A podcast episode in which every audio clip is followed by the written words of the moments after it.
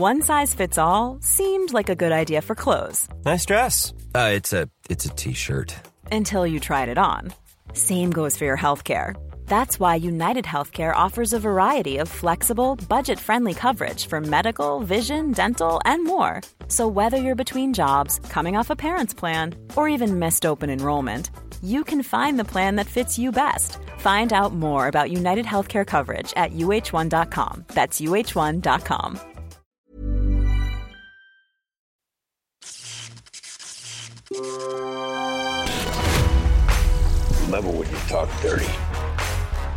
Voilà, ventilation. un petit ventilateur. Voilà, c'est ça.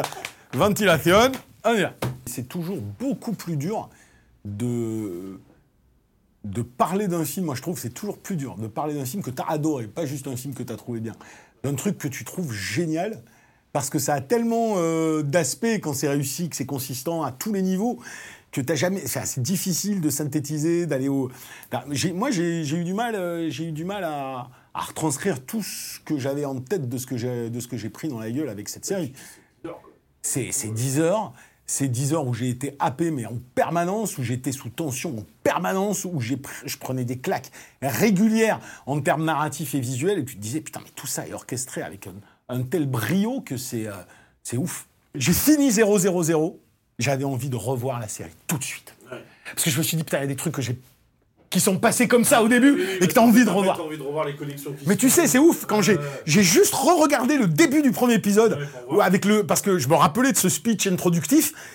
Je me suis dit mais putain comment le mec il est consistant en tout, c'est-à-dire il t'annonce tout mais tu l'entends pas forcément, mais il t'annonce tout et tout est fait de manière tellement brillante. Bring it on.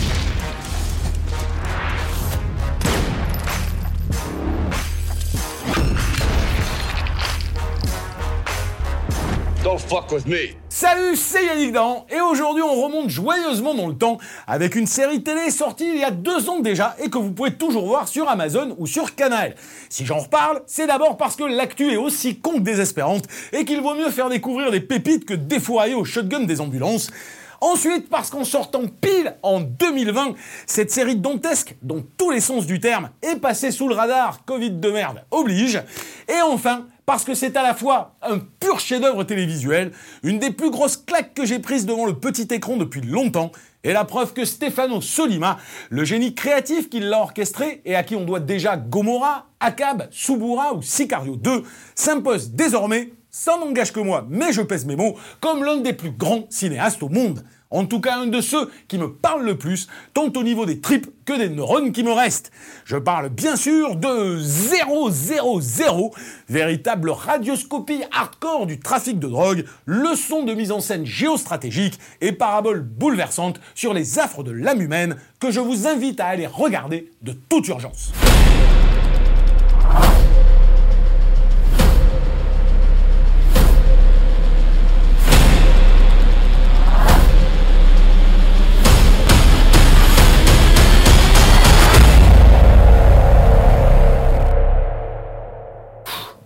Calor Nous tournons cette émission avec 38 degrés dans un placard sans fenêtre à Paris, quoi. Putain de merde, je le crois pas, quoi.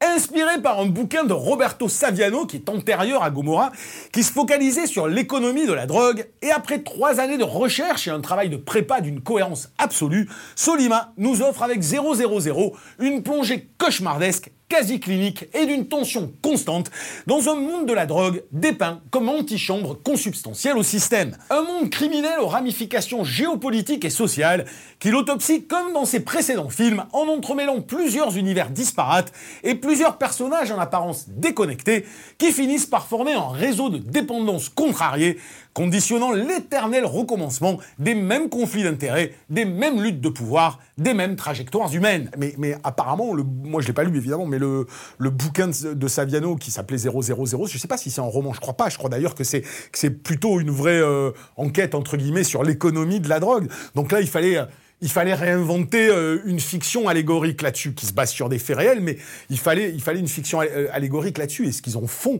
est absolument génialissime. C'est-à-dire, ne serait-ce que cette idée euh, du cargo qui marque le début de la série et, la fin, et, dont les déboires renvoient aux déboires de chaque histoire, c'est absolument mortel. Et comment ce qui part en couille en termes d'intrigue va petit à petit te te révéler la psyché des personnages, la psyché progressive.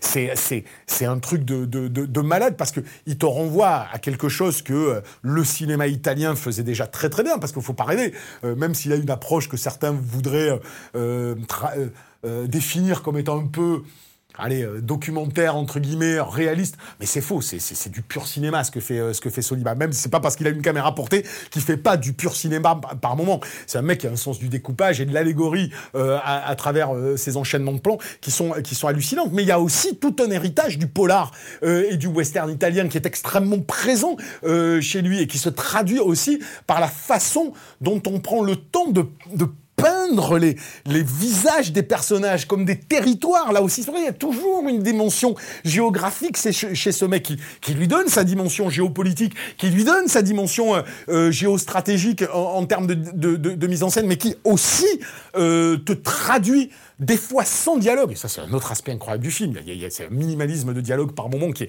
qui fait que tout est compris par la mise en scène, tout est compris par le visage des, acteurs qui arrivent à traduire de manière mais complètement hallucinante euh, leur paradoxe, leur contradiction, leur, leur, leur, leur, leur, hiatus intérieur, j'ai pas tous les termes, mais, euh, mais cette façon qu'il a parce que j'ai vu le, film en plus, il est passé sous le radar à cause du Covid, mais il a été un peu vite bâché par des. Euh, euh, j'ai vu pas mal de critiques qui avaient tendance à dire Narco c'est mieux. J'ai dit mais mec, euh, mais parce que il défie toutes les règles habituelles d'une série télé. le propos n'est pas donné dès le premier épisode, la note d'intention si, la profession de foi si, mais pas le, le sujet total du, du, du, du récit. Ici, ce sont les acheteurs de la Ndrangheta calabraise, c'est comme ça qu'on dit. Hein c'est la Ndrangheta. Hein. Je me plante pas dans la prononciation. Si, je me plante dans la prononciation. Parce que d'abord, je suis pas italien déjà, et d'une. Puis en plus, c'est un mot italien très compliqué.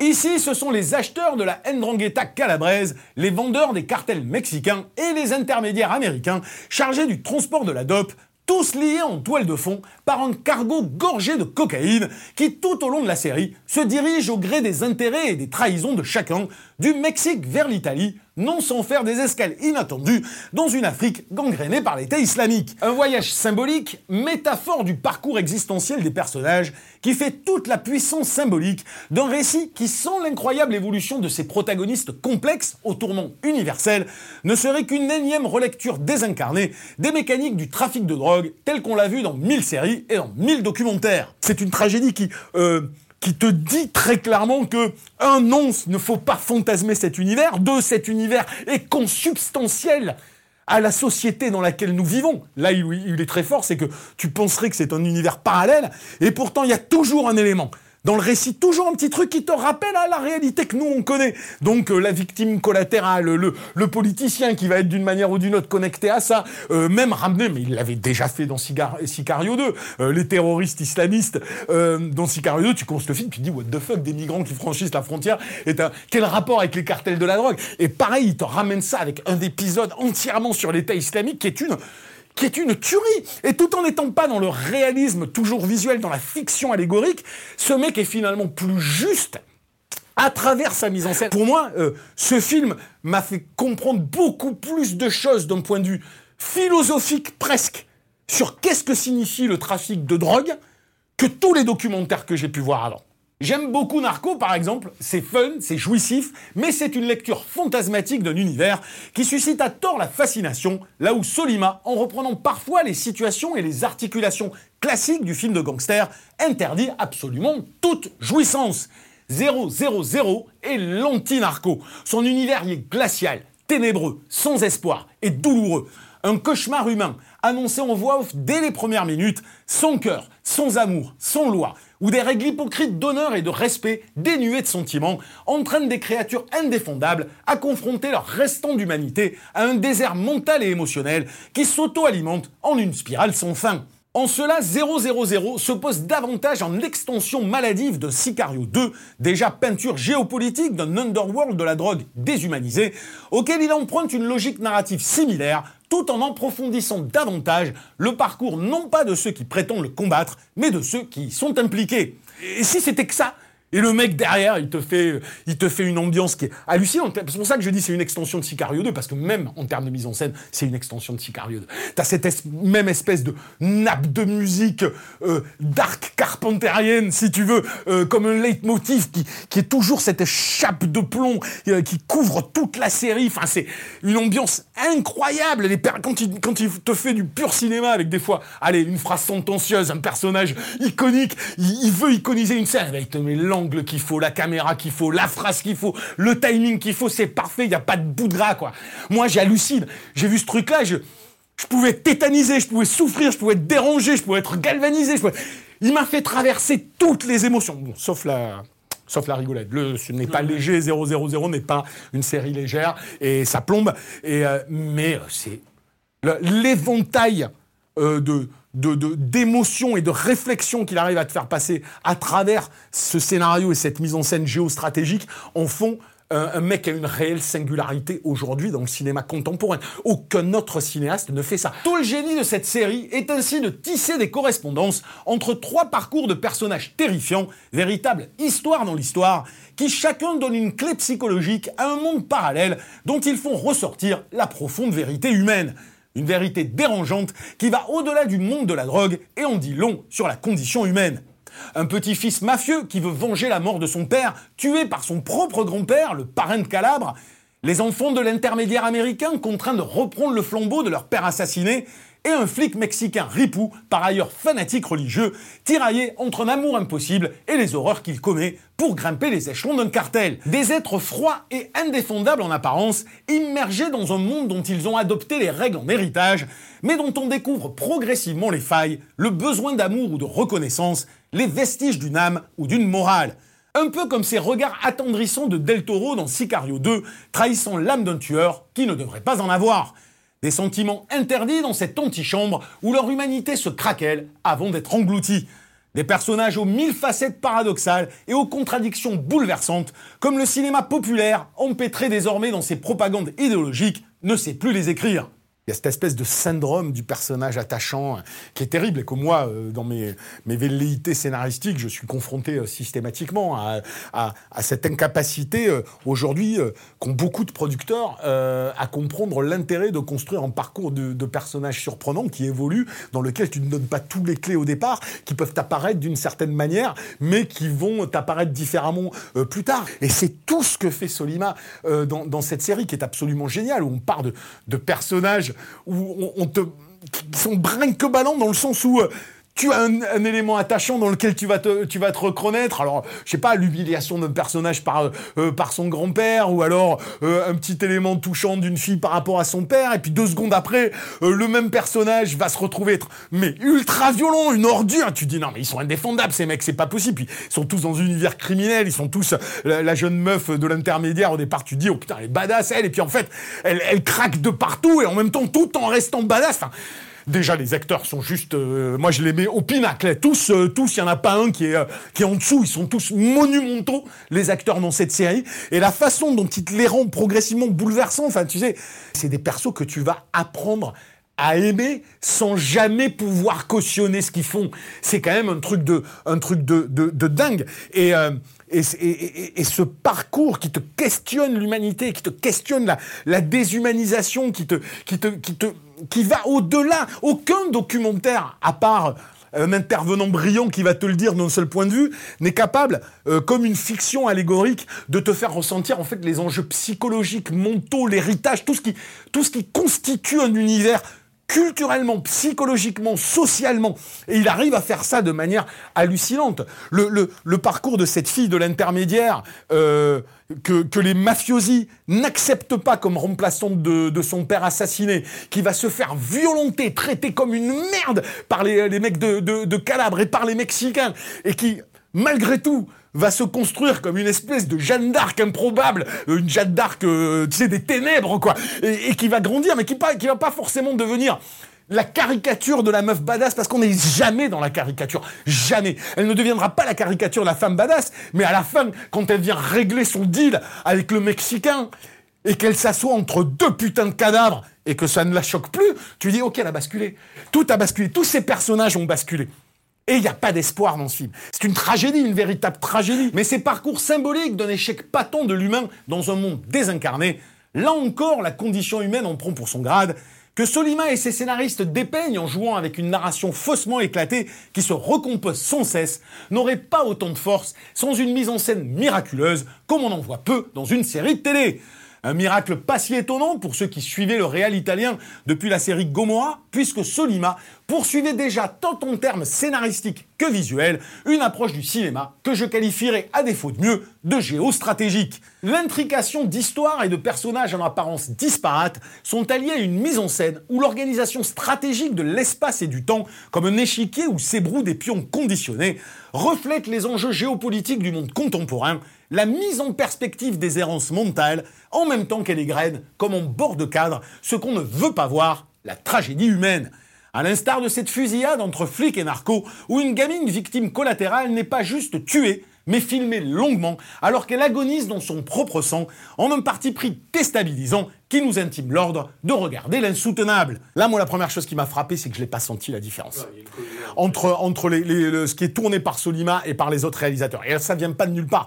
Parce que euh, Solima euh, est une sorte de, comme il le dit, mais il le dit, je suis une sorte de, de showrunner, mais je suis pas vraiment un showrunner euh, à l'américaine. C'est-à-dire, j'ai participé à l'écriture, à l'écriture, j'ai pas participé à mort parce qu'il était apparemment très content des scénaristes qu'il avait et qui, qui disait qu'ils étaient des scénaristes brillants, mais il a participé à l'écriture et puis surtout il a eu cette logique de se dire il faut que j'ai une consistance euh, visuelle et narrative. Narrative, l'ai avec mes auteurs.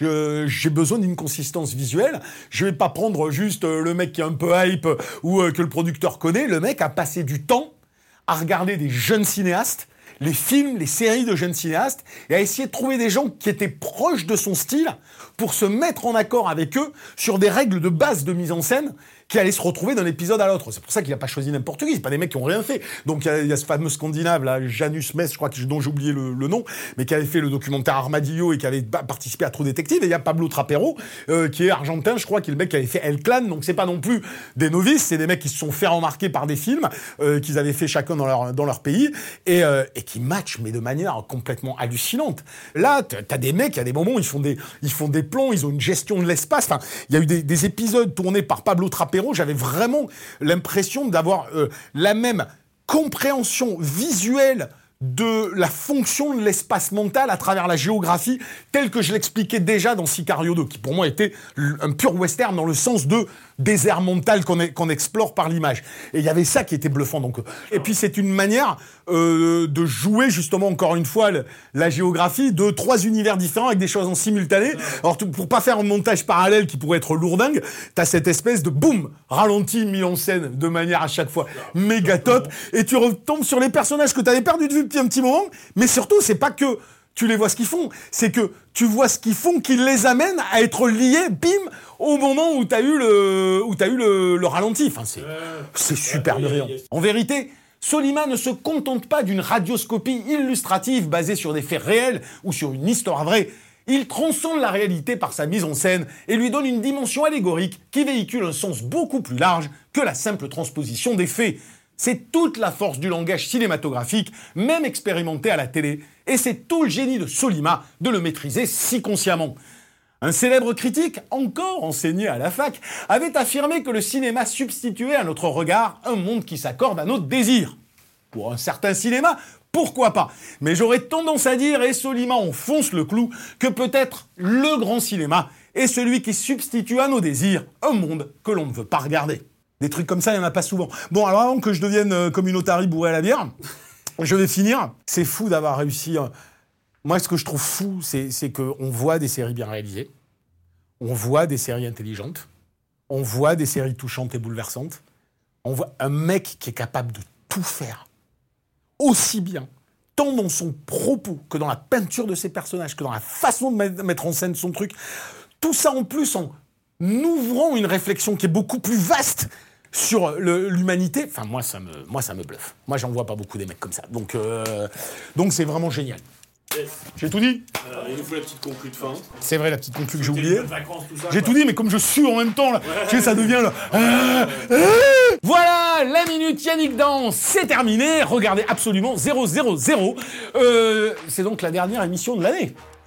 Allez, on repart sur euh, quoi. C'est donc la dernière émission de l'année. Donc voilà, vous, euh, vous pouvez évidemment la, la, la voir aussi en podcast dans la description dessous. On me dit ça, on me dit de dire ça à chaque fois. Je suis comme un perroquet à la con à chaque émission devoir dire cette merde qui m'intéresse pas.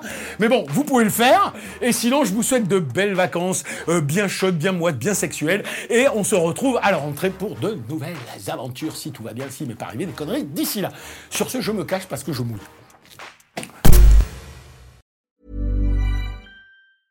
Even when we're on a budget, we still deserve nice things. Quince is a place to scoop up stunning high-end goods for 50 to 80% less than similar brands. They have buttery soft cashmere sweaters starting at $50, luxurious Italian leather bags, and so much more.